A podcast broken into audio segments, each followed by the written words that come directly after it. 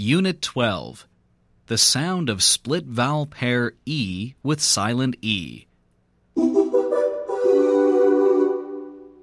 1. Listen and trace the silent E.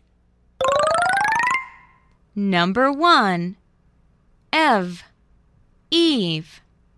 Number 2. Et. Eat. Number 3.